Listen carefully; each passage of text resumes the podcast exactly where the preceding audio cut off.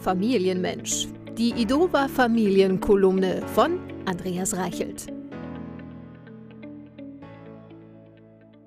Chill deine Baseman. Dass ich ein linguistischer Dinosaurier bin, hätte mir früh klar werden können. Ich liebe Wörter wie dergestalt oder gewissermaßen. Viele Buchstaben für einen Gedanken. Klar, erfüllen so und quasi die gleiche Funktion, jedoch klingen sie nicht so schön. Soweit, so gut.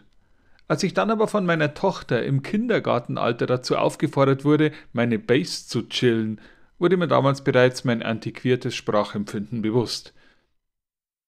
Chill deine Base, Mann. Einfach so, mitten ins Gesicht.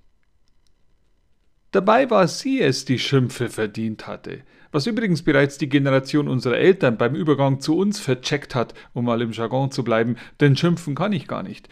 Dafür fehlt mir das dergestalte Chromosom gewissermaßen.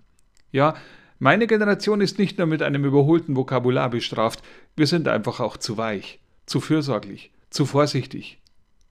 Alles, was mit zu anfängt, sei mit Vorsicht zu genießen, folgerte ich einst. Zu viel, zu wenig, Zusammenbruch, Zuchthaus, Zugunglück, zu inaktiv. Vielleicht haben wir zu sehr unsere Base gechillt, ohne diesen Vorgang adäquat benennen zu können. Als mir aber dieser Tage beim Frühstück unterstellt wurde, ich würde flexen, musste ich ganz in die Welt der Kinder eintauchen und verbotswidrig am Esstisch das Handy zücken. Flexen sei im modernen Sprachgebrauch so etwas wie angeben, erfuhr ich im World Wide Web. Groß tun, um es gleich mal schöner zu formulieren. Erst jetzt verstand ich den Zusammenhang. Da ich mir jüngst neue Jordan-Basketballschuhe gekauft hatte, trug ich sie auf dem Weg zum Frühstück ein. Man will ja nicht vom ersten Training mit Blasen zurückkehren. Das Tragen einer bestimmten Marke erfüllt wohl den Tatbestand des Flexens oder Flexerei? Flexifikation? Ich weiß es nicht. Jedenfalls habe ich die Schuhe dann ausgezogen. Die Entspannung tat meinen Füßen echt gut, so konnte ich gleich noch das längst überfällige Base-Chilling mit abhaken.